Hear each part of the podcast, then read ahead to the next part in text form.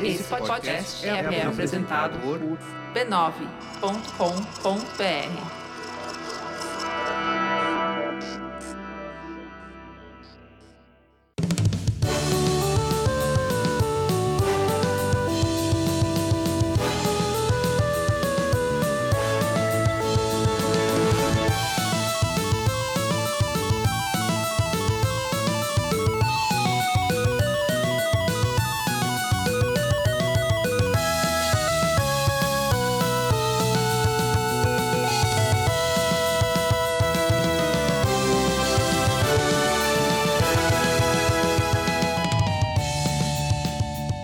Ao vivo, Poco Pixel Classic Edition, eu sou o Adriano Brandão, do meu lado tá o Danilo Silvestre, tudo bom? Tudo bom, beleza? Maravilha! O que, que é Classic Edition, Danilo?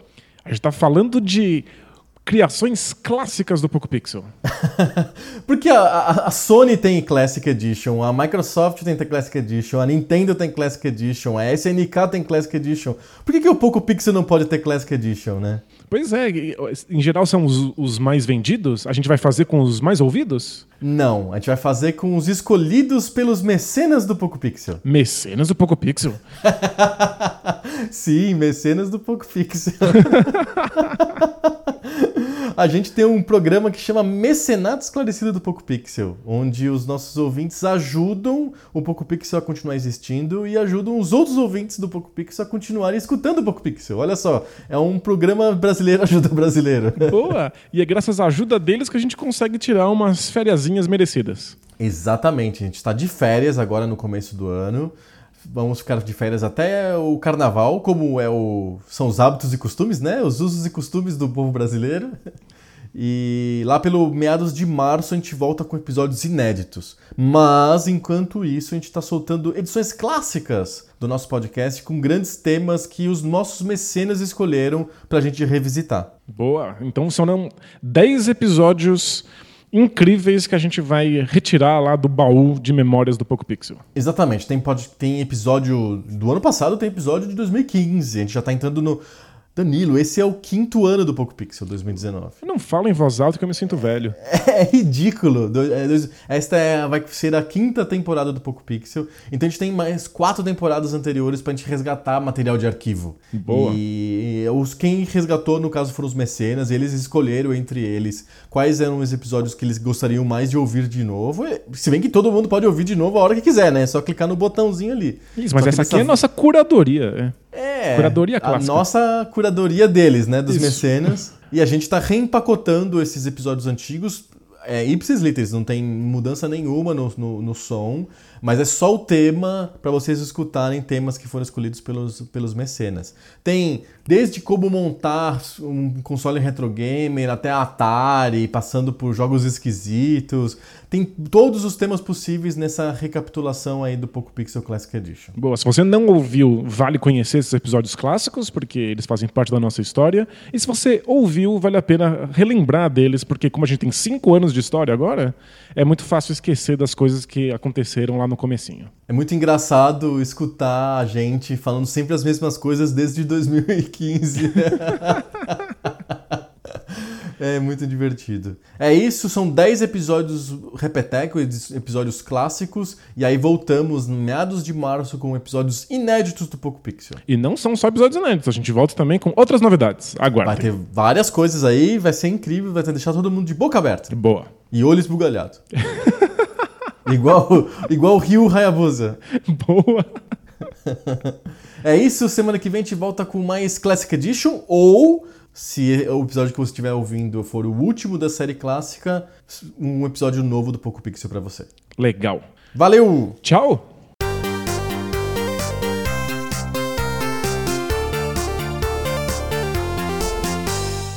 Histórias da Mamãe Atalho lembram um pouco aqueles filmes soft porn que passavam na Band, que davam um twist meio erótico, assim, para as histórias infantis, assim. tipo o Chapeuzinho Vermelho, meio kinky, assim, sabe? Passava no SBT também, não passava? passava? É, no, contos do Casanova, na, contos do Marquês na, de Sade? Na, nas noites do SBT passava a Branca de Neve em versão pornô com sete anões. Assim. Atari é um, é um E a história da Atari é uma coisa muito pouco pixel. Aliás, é pouquíssimo pixel, né? A gente tá falando do comecinho da história dos videogames, né? A Atari é de 72. Pensa nisso. A maioria absoluta dos nossos ouvintes, inclusive nós mesmos, a gente não tinha nascido nessa época. Pois é, isso é começo mesmo, né? É muito começo dos videogames e é arcade, né? A Atari nasce como fabricante de arcades, é uma arte que estava nascendo na época. Lembrando que entretenimento eletrônico na década de 70 basicamente era pinball, era aqueles fliperamas mesmo de bolinha, coisa física mesmo. Sim. E aí a Atari começou a trazer os primeiros arcades de vídeo pro mercado. Eram monstros gigantescos com telas de tubo, os negócios assim, tipo, medonhos. Os troços enormes com meia dúzia de, de pontinhos coloridos que se mexiam numa tela. pouquíssimos pontos mexendo na tela, preto e branco, e muitas vezes com fundos pintados. Você já viu isso? Pintados, tipo, com tinta, assim? Isso! Atrás do tubo que tem lá os pontinhos do, sei lá, Space Invaders ou coisas desse tipo. Atrás tem um desenho pintado, tipo, da cidade, um cenário, céu, espaço sideral, que é fixo, fica o tempo inteiro ali.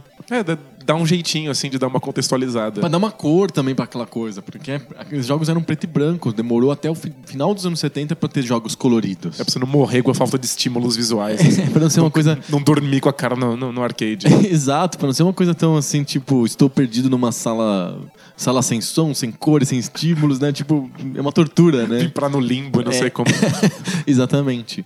E aí a Atari surgiu nesse contexto, né? Um cara que foi super importante para a dos videogames, que é um cara chamado Nolan Bushnell, é o fundador da Atari. Ele começou a fazer arcades nesse modelo preto e branco, com fundo pintado e tal, que começaram a dar certo. E ele emplacou ele emplacou mesmo com um console caseiro, que na verdade não era um console, não tinha esse conceito de console, que era o Pong. Ao invés de console, tinha jogos. né? Era um Você jogo, você comprava o jogo. É Aí você ligava o jogo na TV e jogava. Inclusive ele não tinha tomada, era com baterias. É sabe aquelas baterias grandes assim? Tipo de brinquedo dos anos 80, com as baterias gigantes assim? Quando acabava, você não fazia a menor ideia do que fazer com aquilo, né? E- Inclusive tem uns vídeos na internet que mostram atrás do Pong falava assim: troque as baterias se o jogo ficar errático. Errático. Errático era o termo que tá escrito na, na etiqueta, assim. o jogo tá se comportando mal, tá ficando estranho, deve ser problema da bateria. Troca a bateria. É mu- uma época muito primitiva. Imagina hoje que a bateria tá ficando fraca, o que acontece? Ele desliga. Não funciona, Não né? funciona, É, não. O Pong Na- fica doidão, Ele assim. começa a ficar louco, você tem que trocar a bateria. As regras de física do Pong começam a não, não, não ser respeitadas. Sabe Já quando. pensou? Exato. Sabe o que me lembrou isso? Quando eu tinha Walkman, quando você escutava música em fita cassete e a pilha começava a ficar gasta, o que acontecia? A música ficava. As vozes começaram a ficar distorcidas. né? Isso. Acho que é a mesma coisa, é um mundo analógico, um mundo esquisito, assim. Que a, ba- a bateria começa a distorcer o jogo. Que louco isso. Ela não define se liga ou desliga. Ela define se funciona direito ou não. A gente vive hoje num mundo digital em que só existe dois estados, né? O zero e um. É ligado e desligado. Funciona ou não funciona. Naquela época, e fita cassete também, não é zero um. É muito mais complexo que isso, né? Tem milhões de estados possíveis. Então a bateria tá gasta, o jogo fica esquisito. O que lição, que lição filosófica importante, né? É. Pra gente não ficar nessa, nessa visão binária. pode funcionar direito, pode funcionar mal, pode funcionar mais ou menos, pode ficar com a voz bizarra. Muitas possibilidades. Muitas possibilidades. E o Pong era isso. O que descreve o jogo de Pong? É, o, o Pong são dois pontos que rebatem um, um terceiro ponto de um lado para o outro. É isso. Por que chama Pong? Porque lembra um jogo de ping-pong, né? Lembra muito, muito vagamente. Então eles lançaram um videogame que é só isso. Você compra um negócio, uma caixa que tem baterias dentro, liga na tua televisão e aparece três pontos na tela e você tem que ficar rebatendo o, o- a- o ponto de um lado pro outro. Eu É sabe, se não Em chamasse... vez das pessoas usar, fazerem isso numa mesa com uma bolinha e ficarem jogando uma bolinha para uma outra, eles faziam isso na televisão. É que eu acho que nem tem muito a ver com jogar ping-pong de verdade. Não, não tem, absolutamente a- nada, a ver, com- nada a ver. É que chama Pong pra te ajudar a entender, antes de jogar, as três regras principais. Tipo, você tem que rebater a bola, a bola não pode passar por você, você ganha se ela passar pelo adversário. né? Exato. É só isso, né? O que aconteceu é que deu muito certo e começou a ter clones. A primeira empresa que fez um clone de Pong foi a Coleco e eles lançaram um que não tinha nem um placar. Era só realmente a bola batendo de um lado pro outro. Se, se os jogadores quisessem saber quem ganhou, eles, que- eles que anotassem. É sério. Você que pega um giz e anote na mesa de bilhar. é. Ou, numa versão lá, vinha com, no console já vinha um, um palito pra você mover de posição conforme você vai ganhando pontos. No fundo, é, tipo, um é um jogo de tabuleiro em que um, um dos ingredientes do jogo é eletrônico, né? Sim. E aí começou a ter Coleco 1, Coleco 2, Coleco 3, Coleco 4, Coleco 5. Aí a Atari percebeu que tava compra- perdendo em termos de volume e possibilidades de jogo e começou a lançar também o Pong 2, Pong 3. E aí todo mundo começou a lançar Pong, virou uma putaria desenfreada. Pong pra tudo quanto é lado. Foi a primeira vez que a Atari quebrou o mercado de videogames. Estourou a bolha do Pong. Foi a primeira, o primeiro Crash, o Crash de 83 é o mais famoso. Todo mundo lembra do Crash de 83, todo mundo lembra do, do ET, lembra do buraco no deserto lá do Novo México, onde estão guardados os cartuchos do ET, É, porque, desse porque tipo. foi o mais importante deles, né? Foi Tipo, o maior, o mais famoso. Mas ou, antes disso teve o primeiro Crash, que foi o Crash dos Pongs. Tinha tanto Pong no mercado, tanto, tanto, tanto Pong, que ninguém, ninguém tava ligando mais pra comprar um Pong. Deve ser muito fácil de fazer, e aí É. todo mundo queria uma fatia do mercado, né? Putaria total. E A, a putaria meio que começou a terminar quando uma empresa chamada Fairchild inventou o primeiro Pong que você troca o jogo usando cartuchos. Pensa na revolução, olha só que coisa importante, assim. E ninguém fala, né, da Fairchild. Quem que é Fairchild?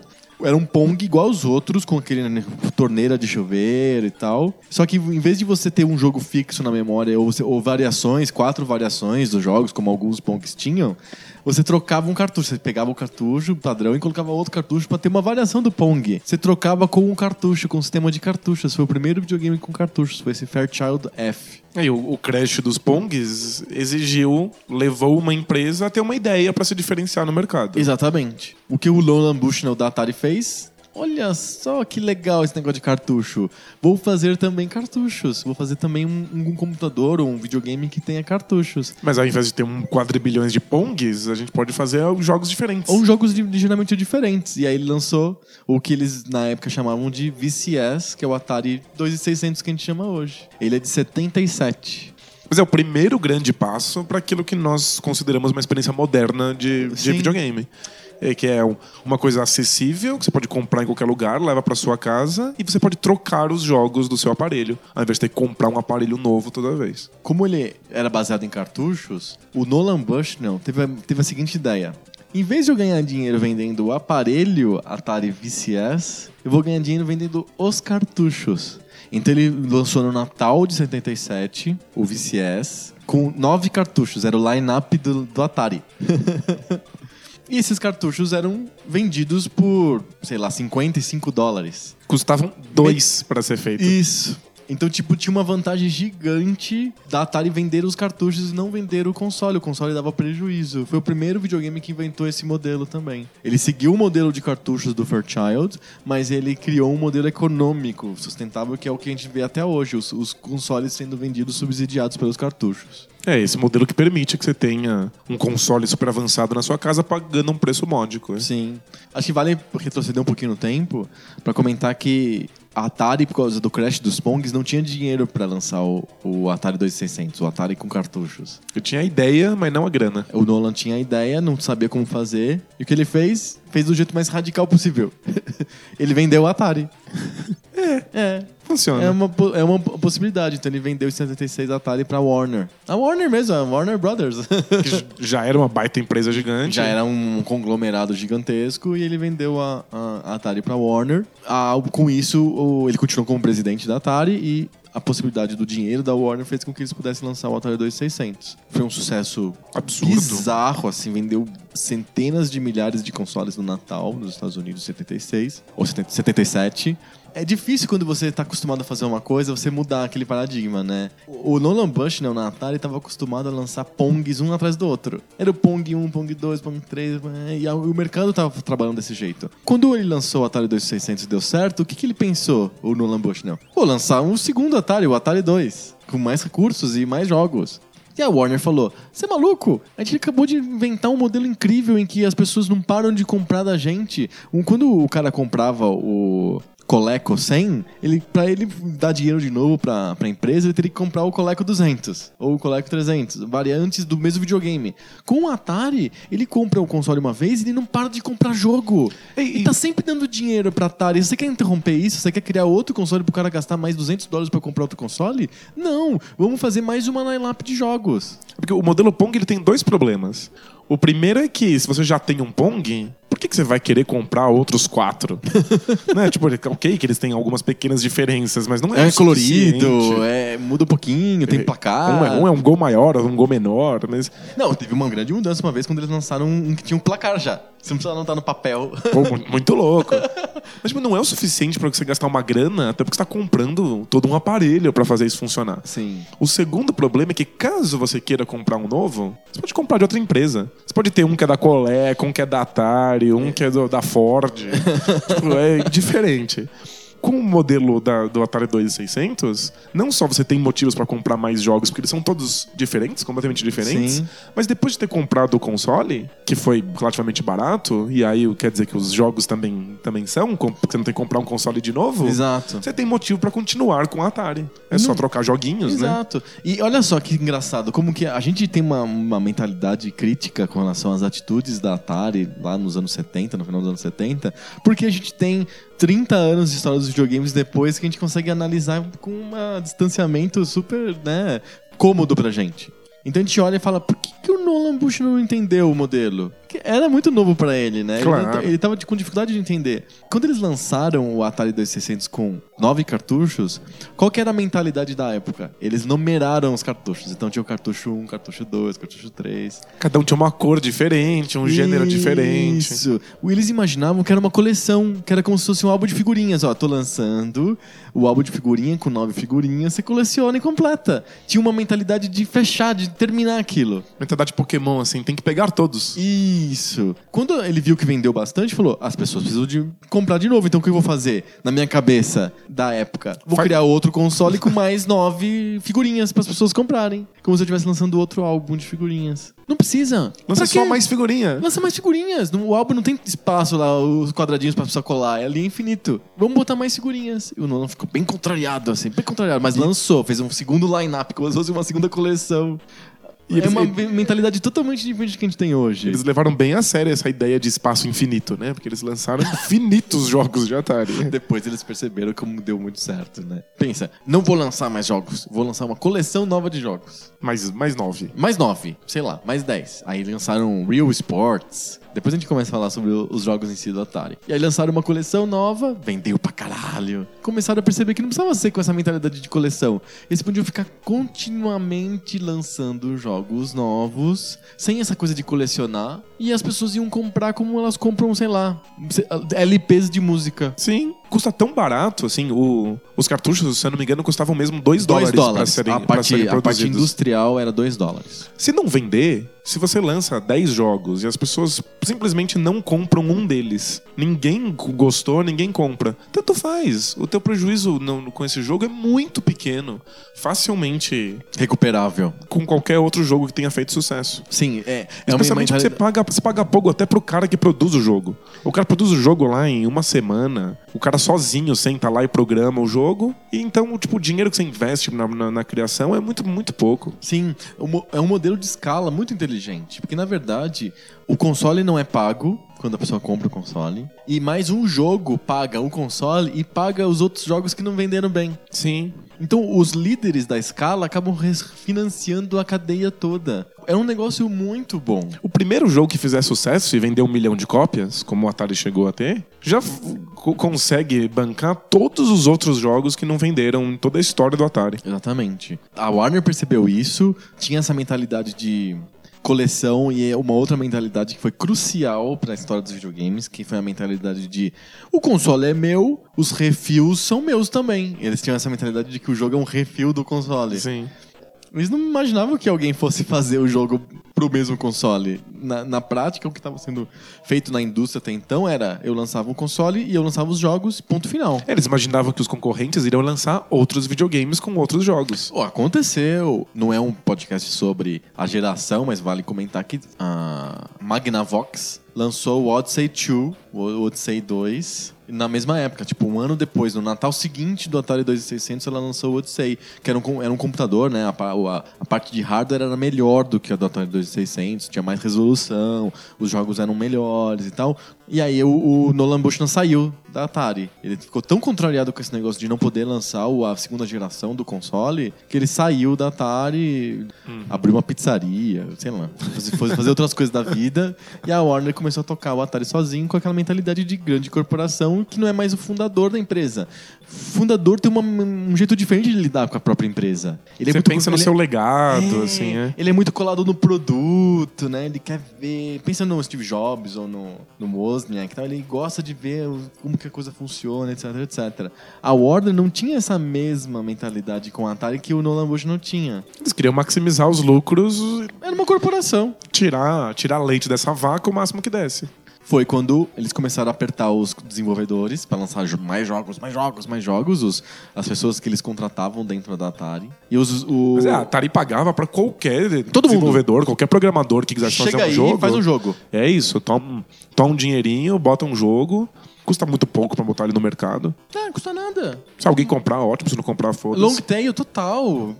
Bota aí, vai criando um catálogo grande, tudo da nosso. É um re- refil infinito, é que nem lâmina de barbear. Parece ótimo, até aquele momento em que você que comprou seu Atari vai na loja pra comprar jogo e não consegue saber o que, que você leva, porque tem 400 jogos de nomes aleatórios com imagens fantasiosas de capa. mentirosas.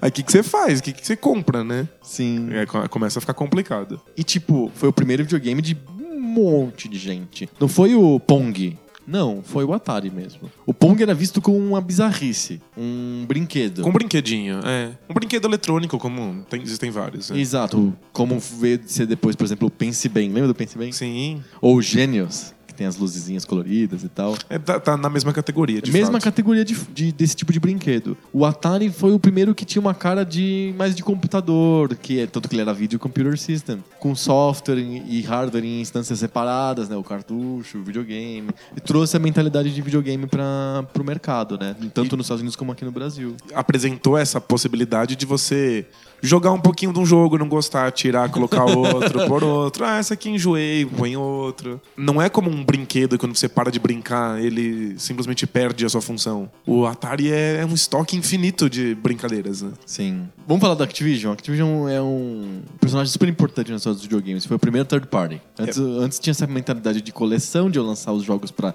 as figurinhas do meu álbum de figurinhas, né? Você quer lançar um jogo, você lança um, um console, lança um console junto. né? isso, e lança os seus jogos. A Act- Activision era um grupo de desenvolvedores dentro da Atari, que tinha 4 mil desenvolvedores lá fazendo jogos loucamente. O- alguns desenvolvedores estavam meio insatisfeitos, porque os jogos, um, não revertiam direitos autorais para os criadores. Era da Atari, eles a Atari lançava e não repassava nada, para os criadores. Era um preço fixo pelo, pra você Pelo programar o jogo, É. independente de quanto o jogo venda. Exato. E o segundo que não não era acreditado. Os jogos não eram creditados. Tanto que tem só do Adventure. Sim, que o cara fez questão de esconder num- numa sala muitíssimo secreta O nome dele. o nome dele só pra, só pra ter. Sim, só pra... ficar a marca dele, a assinatura dele. Porque é, um, é uma obra, né? É um, Ele é... um trabalho criativo. Você Exato. quer que as pessoas saibam que foi você quem fez. Hoje a gente tem tá acostumado em jogos criados por grandes equipes. Na época do Atari, era uma pessoa só fazia tudo, do começo ao fim. E mesmo esses jogos que são feitos por grandes equipes, hoje em dia alguém assina isso. Tem um diretor e a gente Tem o Hideo Kojima, sei lá. E a gente gosta mais um diretor ou do outro. Sim. A gente, na pior das hipóteses, a gente gosta mais de um, de um pequeno estúdio do que de outro. Naquela época você não tinha como saber, era tudo Atari, você não sabe nem quem fez. É, quem que são esses caras, né? Não, é, não eram creditados, os jogos não eram creditados e não tinha, voltava dinheiro pros criadores. E, e era o único jeito que você tinha de saber se um jogo era bom ou não. Já que você não podia jogar, não tinha revistas a respeito, não tinha vídeo de gameplay no A YouTube. capa não dizia nada. A capa é aleatória, o nome é randômico. a tua única chance era você pegar um jogo que você gosta e procurar o estúdio ou o autor daquele jogo e Sim. ver qual é o próximo. É um selo de qualidade. É, mas ah não, a Atari não permitia. não isso. permitia. Aí os, esses desenvolvedores estavam bravos, falaram com os chefes na Atari e os chefes falaram: não, se vocês não estão satisfeitos, vocês podem ir embora. Aí foi o que eles fizeram. Eles se juntaram, criaram um estúdio chamado Activision. Eles sabiam fazer os jogos, porque eles trabalhavam na Atari. Eles tinham acesso à tecnologia. Eles tinham né? acesso aos kits de desenvolvimento, etc. E eles começaram a lançar jogos. Fizeram um line-up deles, com sete ou oito jogos, todos assinados. Os autores recebiam royalties dos jogos que eram vendidos, como se fossem autores de livros. Sim. Então você comprava um jogo da Activision, tinha assim, River Raid by, é o nome da mina que fez lá o River Raid, que eu não me lembro. Hero by, não sei das quantas o carinha. Enduro by, o nome do carinha. Como se fosse um filme, tipo, por Steven Spielberg, ou um livro do Muito justo. Stephen King. E aí, você, inclusive, você começa a criar essa mentalidade de que se você assina, você não vai querer fazer um jogo em sete dias. Um jogo merda. Um jogo merda, cocô, que você faz as- correndo, como o Atari obrigava os outros programadores a fazer. Sim. Você pensa, ué, ninguém vai saber que fui eu? Por que, que eu vou me esforçar nessa merda? Posso fazer um trabalho porco, pegar o dinheiro, botar no bolso e ir embora. Não é à toa, então, que os jogos da Activision são disparados os melhores jogos do Atari. Muito melhores, assim. O manual dos jogos da Activision era muito legal porque tinha todo o contexto dos jogos, etc, etc. E tinha uma página que era assim: conheça o autor. Aqui está a mina que fez o River Raid, o nome dela é tal, ela faz isso, aí tem uma entrevista com ela, tem a foto dela, a assinatura Fantástico, dela. muito, muito louco. Já é, é o começo dessa cultura do game designer como rockstar. Aham. que vai começar de verdade no, no Nintendinho, quando a gente sabe quem são os diretores e o Shigeru Miyamoto vira estrela. Sim.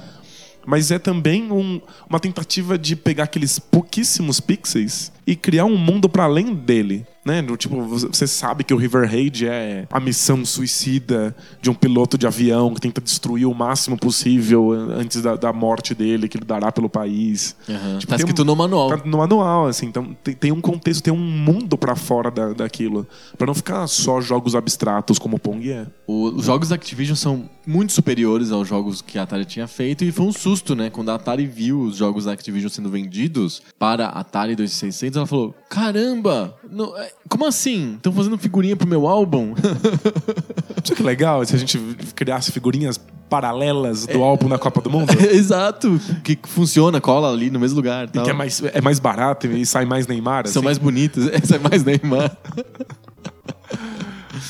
Foi o que aconteceu. Aí, que- claro, qual que foi a reação da Atari? Justiça. processo. processo, o acordo acabou sendo feito. Então, a Activision foi a primeira third party e a primeira third party autorizada, né? O, a jus- o caso na justiça se estendeu tanto que os dois lados, a Atari e o Activision, entraram num acordo e, e houve uma- um repasse de verba, um pequeno repasse de verba para a Atari. Então a Activision pegava o dinheiro, mas tinha que pagar uma taxinha um pra royaltyzinho para Atari para poder usar o controle, o console dela. É, como ficou padrão na indústria. Virou depois. padrão na indústria. Só que o que virou padrão na indústria também é que um monte de outras empresas começaram a fazer jogos pra Atari sem nenhum tipo de acordo com ninguém, sem repassar verba nenhuma, e começou a ter milhões de jogos nas lojas de Atari 2600 feitos por. A gente já falou isso até no, no podcast. A Purina, que era uma empresa de ração de cachorro, lançou um jogo, um jogo de Atari. Bancos lançando jogos de Atari. Supermercado lançando jogo de Atari. Cadeia de pizza lançando jogo de Atari. Todo mundo fazendo jogo de Atari. Se a Atari já colocava jogos demais no mercado, imagina com qualquer ser humano que quisesse podendo fazer o mesmo. Exato. Os outros videogames, o Intellivision da Mattel, Mattel. ela mesma, Não resisti. e, eu- e o Odyssey 2 da Magnavox não deram nem. chegaram nem perto do Atari. O Atari tinha, tava realmente muito na frente, foi o primeiro e tal. As pessoas já tinham investido no console. Não iam elas já não queriam comprar outro, elas já, já, já tinham aceitado a ideia de que vale mais a pena comprar um jogo só. Sim. Um E- cartucho. Exatamente. E aí, Atari papou o mercado fácil e ela sofreu com esse sucesso, né? Todo mundo lançando o jogo pra ela, a Activision mostrou o caminho, né? Olha, dá pra fazer jogo É pra fácil. Atari, é fácil. Todo mundo começou a fazer também. E aí o mercado acabou implodindo por excesso, por inflação de jogos, né? A confiança do mercado ficou muitíssimo abalada, porque tinha jogo demais, você não sabia o que comprar, e a Exato. tua chance de comprar merda era muito grande. Exatamente. Você tinha jogo merda de Atari? Cara, como tinha jogo merda de Atari? Por que a gente tinha esses jogos, né? É porque a gente não sabia. A gente ia na Mesbla, sei lá, e comprava um jogo que tinha um nome legal. Eu entendo, mas por que a gente não se livrava desses jogos merda? Por que a gente ficava guardando um monte de jogo Não, cocô? Acho que tinha gente que, ven- que vendia, fazia mercado secundário de jogos. Acho que rolou, rolava um negócio lance assim. Eu tinha uma caixa cheia de jogo cocô de Atari. Eu ficava guardando eles, porque eu achava que ia jogar eles algum dia. Pois é. Quais eram os seus jogos favoritos do Atari? Os da Activision, imagino. Sem dúvida. River Raid. River Raid é muito foda. Enduro. Enduro também é bem legal. O Enduro, ele é um aprimoramento de um jogo da Atari mesmo, chama Knight Rider ou coisa desse tipo assim, que é um cara pilotando um carro, só que é impossível de pilotar aquilo, é super difícil, você bate nas laterais da pista, você morre, coisas desse tipo. E aí o Enduro, ele pega mais ou menos a mesma ideia de você ver um carro de trás assim, andando numa pista assim em perspectiva, só que com uma jogabilidade bem feita. E isso ganha. Pode ser uma ideia derivativa, mas o jogo é mais bem feito. E o, o Enduro tem uma sacada pra não ficar frustrante. Você só perde muito tempo depois que você começou a sua jogatina. Você não bate rapidinho e aí Ah, é, o explode. começo é fácil, né? Tipo, você só perde se você não consegue chegar no final da corrida quando acaba o, o tempo. Aham, sim. O tempo é cumprido. Sim, você tem uma experiência grande. É, então, tipo, Você pode ficar se frustrando porque você bate e perde muito tempo, né? Você é ultrapassado várias vezes. você só sabe que não vai dar, que você não vai conseguir lá no final. Sim. Então, tipo, até lá você já teve a experiência, já gostou, já viu os gráficos, já viu o sol se pondo.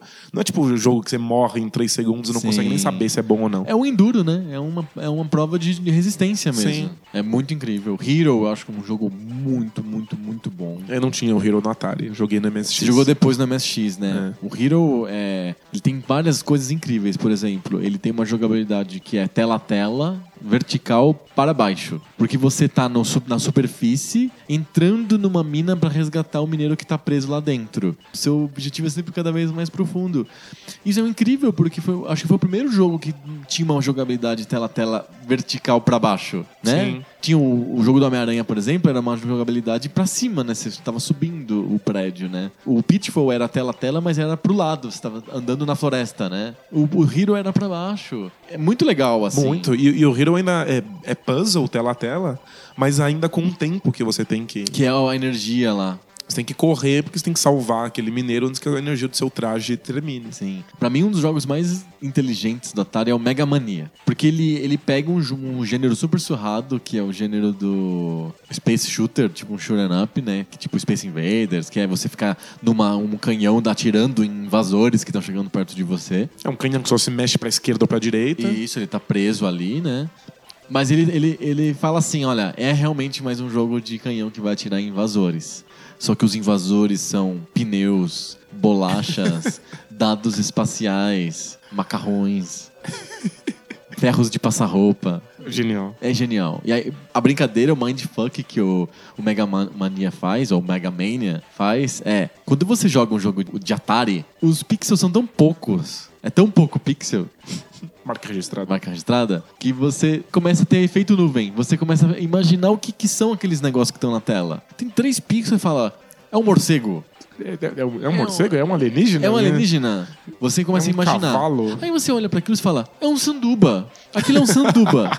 mas não deve ser um sanduba. Parece um sanduba, mas não é possível que seja um Deve ser um sanduba. deve ser um disco voador. Aí você pega uma nova e fala, sanduba. O cara, o cara fez de sacanagem. O jogo é de sacanagem. Você atirando contra sanduíches.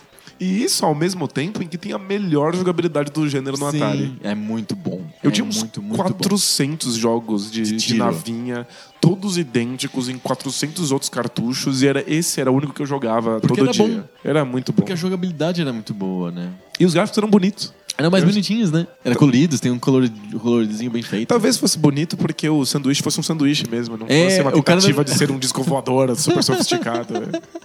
É, não, só um hot dog.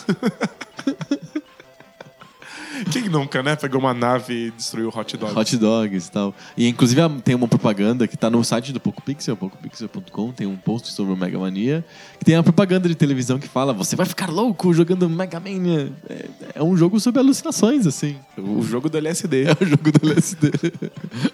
O, o- o lance do Atari é que com, em tão poucos pixels, tipo, num, num console tão limitado, que no fundo, no fundo, foi feito pra criar versões de Pong, Aham, tantos experimentos foram feitos. sim. Como era muito fácil fazer, era muito barato colocar coisa no mercado, tem muita merda, mas tem muita experimentação. Tem muita tentativa de fazer jogos gigantescos, com mundos enormes e jogabilidades sofisticadas, mesmo que não caiba, mesmo que não funcione. Na época a gente achava uma bosta esses jogos. Mas agora, olhando com um olhar histórico, é fantástico que tenham surgido essas iniciativas. Coisas como Adventure.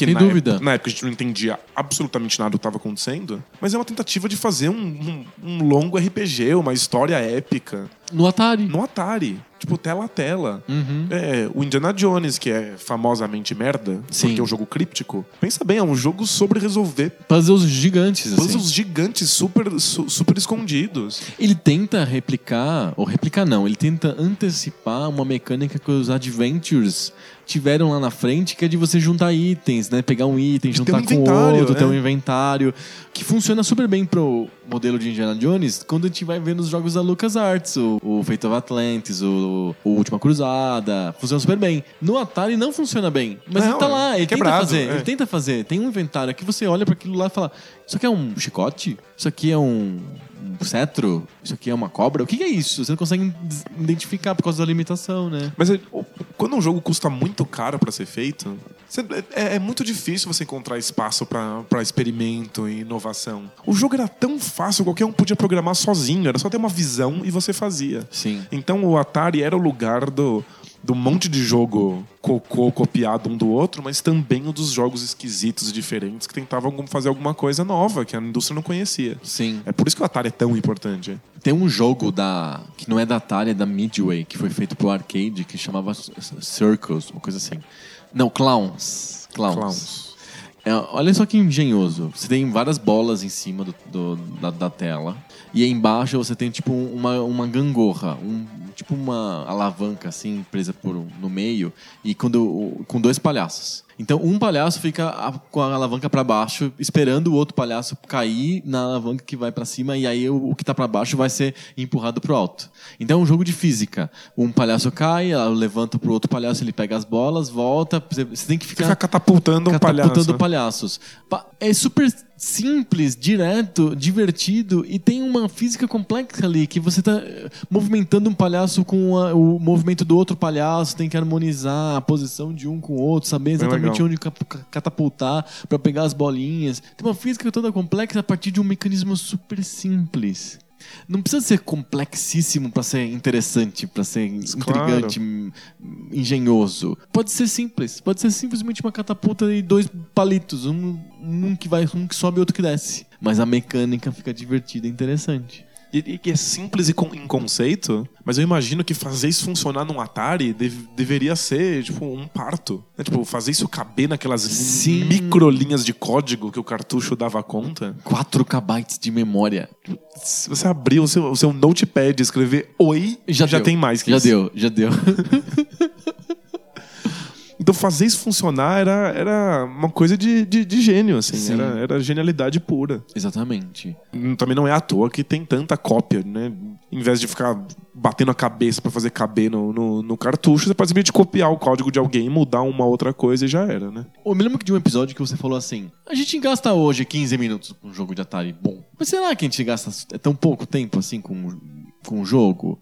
Será que se eu pegar o meu emulador lá eu posso ficar jogando horas de Spider-Man no Atari? Eu acho que a gente, a gente se acostumou com regras mais complexas do que isso. A gente tá muito calejado. Talvez alguém que nunca tenha entrado em contato com, com, com jogos de videogame, ou só conheça jogos bem simples, vai passar meses jogando Spider-Man aí. E vai conseguir ver complexidade naquela simplicidade. É, agora eu e você, que a gente já tá muito calejado com jogos ultra complexos da, da- de novas gera- gerações. Aham. A gente vai pegar o Spider-Man e falar assim, nossa, muito legal, muito engenhoso. A gente vai ter um olhar histórico, um olhar crítico, a gente vai analisar o game design e em uns 20 minutos depois a gente vai ter visto tudo que tem ali pra Não vai oferecer. continuar jogando. Eu imagino que não. Eu não acho que isso é um demérito do jogo. Uhum. É só que ele exigia menos conhecimento de regras complexas do que a gente se acostumou a ter no, no futuro. Sim. É, acho, acho normal. Será que os jogos não se sustentam por- pelo desafio? É só pela mecânica? São jogos muito puros de gameplay e não jogos que têm um- uma história, uma jornada, fora o Adventure, talvez, que, que, que sejam interessantes pro jogador de verdade. O Hero tem uma jornada, você tem que salvar as pessoas que estão presas na mina. Mas você vai jogando, vai jogando, vai jogando. Será que tem pessoas que falam assim, quero conseguir resgatar até o último mineiro preso? Ou ninguém passa pela cabeça, eu quero só me divertir um pouquinho? Eu acho que na época a gente não tinha essa ideia de querer fechar jogos, né? Aham. A gente tava tão acostumado com a experiência do arcade, você gastava dinheiro só porque você queria passar ali três minutos jogando Divertidos. alguma coisa. Uhum. A maior parte dos jogos, quando eu terminava a jornada que ele me propunha, ele começava de novo um pouco mais difícil. Sim. Tipo, não- O, o Hero não, ele tinha uma fase que era uma- diferente mesmo. Quando você pa- passava de fase, o labirinto que você tinha que eh, preencher, descer lá na, na mina, era um outro labirinto. Mas quantos labirintos será que ele tinha propostos? Boa, boa pergunta, não sei. Eu imagino que poucos, e depois eles, ele repetisse eles com cores diferentes e um... mais, de mais rápido. mais rápido. Mais inimigos na tela, sei lá. Então não, não era sobre isso. Tipo, não tinha como passar na minha cabeça, passar a a ideia de ter passar muito tempo numa jornada num jogo de Atari, porque não era nem isso que ele se propunha. Tinha um jogo que eu achava fascinante no Atari, que era um jogo que eu- não me lembro o nome. Era, era uma coisa com dragão. Que você tinha que. Tinha duas fases com jogabilidades distintas. eu amava esse jogo. Uma fase que você tinha que fugir do, do fogo do dragão pra entrar no castelo. Então você via o fogo do dragão vindo do castelo pra você lateralmente. E aí tinha uma segunda fase que era você dentro do castelo e fugindo do fogo do dragão. Acho que era verticalmente, né? O dragão tava em cima e ele jogava fogo pra você pra baixo, não era isso? Era isso. Eu queria muito achar o nome disso. Dragon Warrior? Vamos ver. Dragonfire. Dragonfire. Isso. Isso. E eu adorava esse jogo porque ele tinha justamente duas jogabilidades diferentes. Tinha essa- essas duas fases que me davam, de novo, né? É um meme meu, essa sensação de jornada. Que no Atari não costuma ter, né? Costuma ter dificuldades ampliadas, mas não jornadas. É legal. Mas eu, eu, eu, ficava, eu ficava um pouco chateado com o Dragonfire, porque depois que você fazia várias vezes, ele começava de novo em outra cor. É, se você pegasse você roubava todo o tesouro do dragão, você tinha que pegar o tesouro, os, os negocinhos de ouro, sei lá, e, e aí você começava de novo. Você voltava pra fora do castelo de novo. E eu fiquei muito bom no jogo. Ah, é? Eu era muito bom e aí eu dominava a- a- as regras propostas. E aí eu queria mais e mais desafio. Aí eu comecei a ficar a- mexendo com aquele seletor do console. Sei, sei. E aí de vez em quando acontecia, você não sabia, eu fazia totalmente aleatório. Eu simplesmente ficava apertando, e Apertando o botão, aham. E de vez em quando vinha um troço muito difícil. E aí eu morria, ficava mal feliz e aí tentava encontrar isso de novo e não conseguia mais, porque era só por acaso. Por totalmente por acaso. Outro jogo que tinha essa jornada também era o Bob's Going Home. Que era, era o menininho que tinha que voltar pra casa. Então você passava por várias fases que você tinha alguns inimigos e coisas desse tipo. E até você voltar pra casa. Então era uma jogabilidade de tela, tela tipo Pitfall. Só que com um objetivo que terminava. E quando chegava em casa, acontecia o quê? Voltava pro começo. E quanto tempo levava essa jornada pra casa? Cinco minutos no máximo. Então, era isso, é. É igual o, o do carteiro, Mr. Postman. Que eu amava também. É igual, é. Ele tem o quê? Quatro telas diferentes? Três telas diferentes? Acho que três telas. Era a tela de você pular em cima do, do passarão lá, uma tela de pular no cipó e a tela do labirinto. E aí quando você chegava, entregava a carta lá, o que acontecia?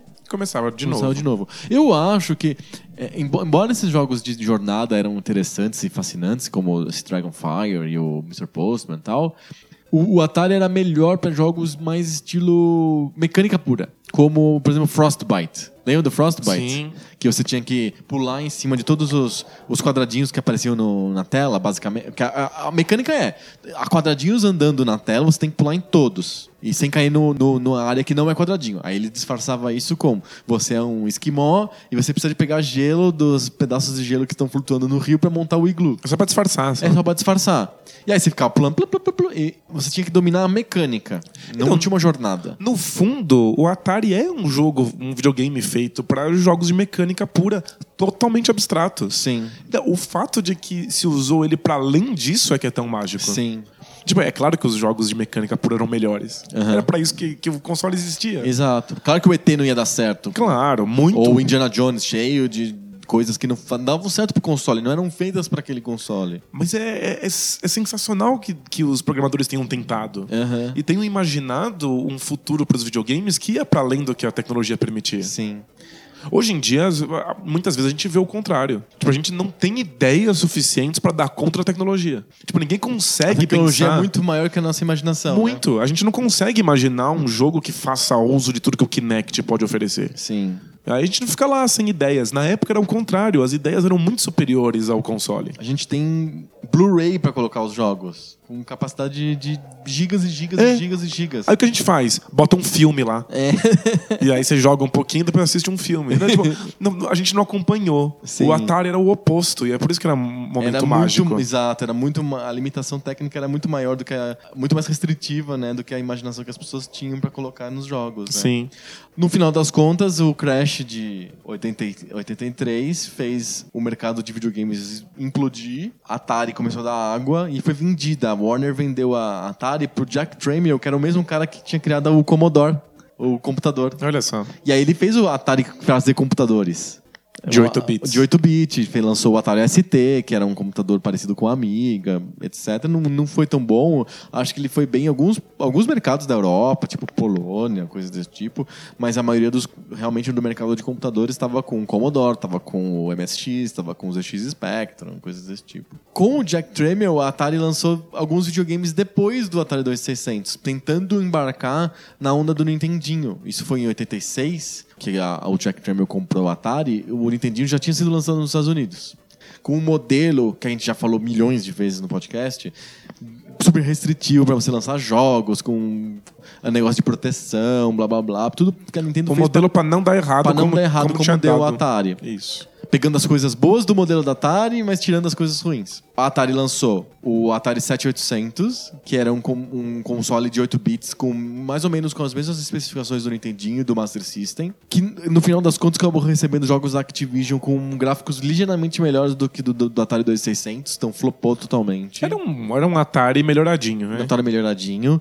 Ele ficou icônico no Brasil porque o Phantom System tem exatamente o mesmo design do console. É só, é, Só é- é só isso. pela aparência. Só pela aparência. E aí a Atari lançou o primeiro console portátil, que foi o Lynx. Que era um trambolho ultra colorido Tinha uma TV colorida, digamos assim, na tua mão. e engolia a bateria que nem um louco e não conseguiu sobreviver ao sucesso que foi o Game Boy. Sim. Qual que era o lance dos jogos portáteis? Aliás, portátil é um tema que a gente devia fazer um dia. É, é realmente importante. Era, ele era dominado pelos, tipo, Game Watch da Nintendo, os Tiger hand- Handhelds, aqueles joguinhos de LCD, assim, já previamente, como se fossem relógios, assim. E que são formato Pong. Você compra o Total. console que é o jogo. Isso, o console é o jogo. O Lynx foi o primeiro que tinha cartuchos. Era um portátil com cartucho. Só que o cara quis trazer o Atari ou o Nintendinho pra tua mão.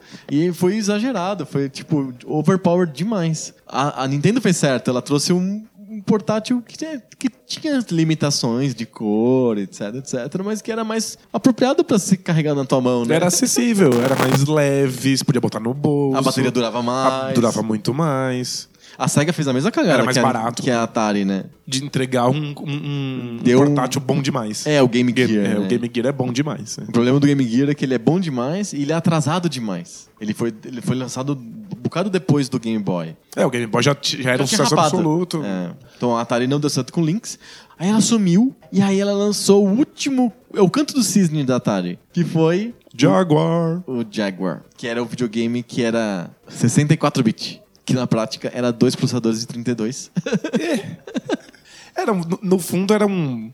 O que ele lembrava por dentro. Era um, Parecia um Saturno, na era um, verdade. Sat- um- um Saturno, um PlayStation 1, Aham. que conseguia rodar gráficos 3D um pouqui- com um pouco mais de velocidade do que os concorrentes. Então, na época, os comerciais eram impressionantes. Nossa, o Jaguar ele é muito superior. Ele, fa- e ti- e ficou com, famoso pelo slogan, né? Que é o Do The Math. Que ele era 32 vezes 32, 64. Pensa só.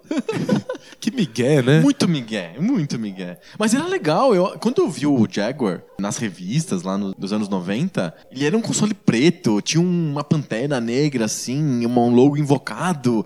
Eu achava mó animal, assim. Não, era invocado, era uma coisa. Era, era- era agressivo, assim. Sim. Tinha um. Era uma, uma abordagem parecida com aquela que a SEGA tinha com, com o Mega Drive, mas uma coisa mais adulta, assim, mais, mais agressiva mesmo. Sim. Eu conhecia bastante gente que queria ter o Jaguar, Aham. mas o preço era proibitivo. Não, no Brasil não era só importado, era super caro. Mas era caro lá também. Sim. Lembrando que o Jaguar ele é um, era um console de cartucho, tipo Neo Geo, uns cartuchão assim e tal. Que custava uma fortuna. Uma fortuna, e aí eles perceberam que era muito caro pro tamanho dos jogos e eles começaram a lançar um, um adaptador pra ter um CD, um de CD no Jaguar, que ele ficou famoso porque ele parece que você instala uma privadinha assim em cima do videogame. Faz um vaso sanitário. Se que você em achava que o Sega CD em cima do Mega Drive era uma péssima ideia, é porque você não viu a privadinha do Jaguar. A privadinha do Jaguar é demais. Foi um rebuliço no mercado, porque era um primeiro de 64, blá blá blá, mas não deu certo, não vendeu. não- O PlayStation acabou rapando o mercado naquela época, não foi bom nem pra Nintendo, quanto mais pra ah, coitado da Atari, né? É, nossa, se, a- se o Nintendo 64 não deu certo, foi- você pode até adorar o console, mas comercialmente ele Não rolou, não, né? não- não funcionou. Imagina pra Atari que tinha ficado fora do mercado por tanto tempo. Se as, as third parties estavam com dificuldade de lançar jogos pro Nintendo 64, lançaram super poucos. Se eu não me engano, tem 100 jogos Tem 100 lançados, jogos né? no máximo.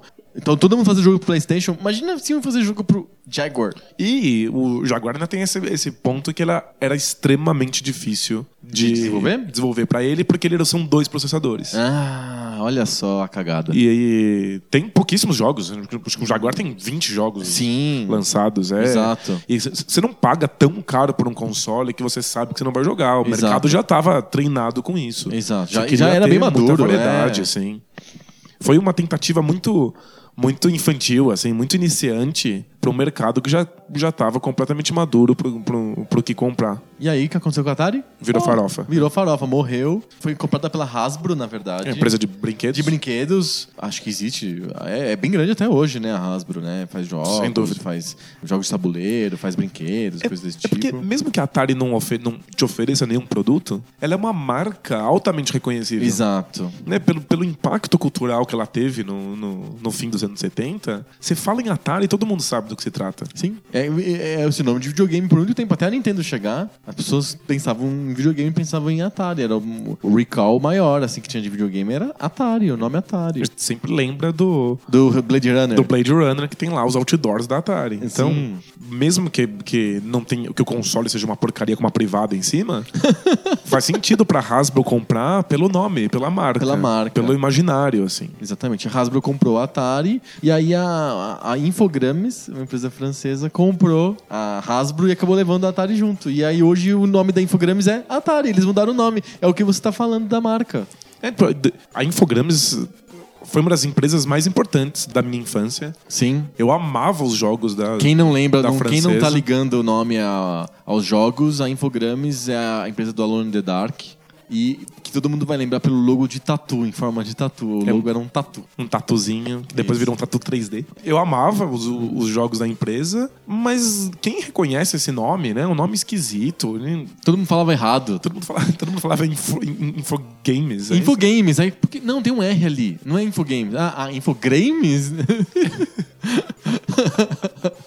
Pior nome. Pior nome. E aí eles pegaram o logo da Atari e o nome da Atari. Sim, e virou Atari. Sim, ficou muito fácil. Pegaram até a, estru- a- a estrutura da Atari pra, como publisher.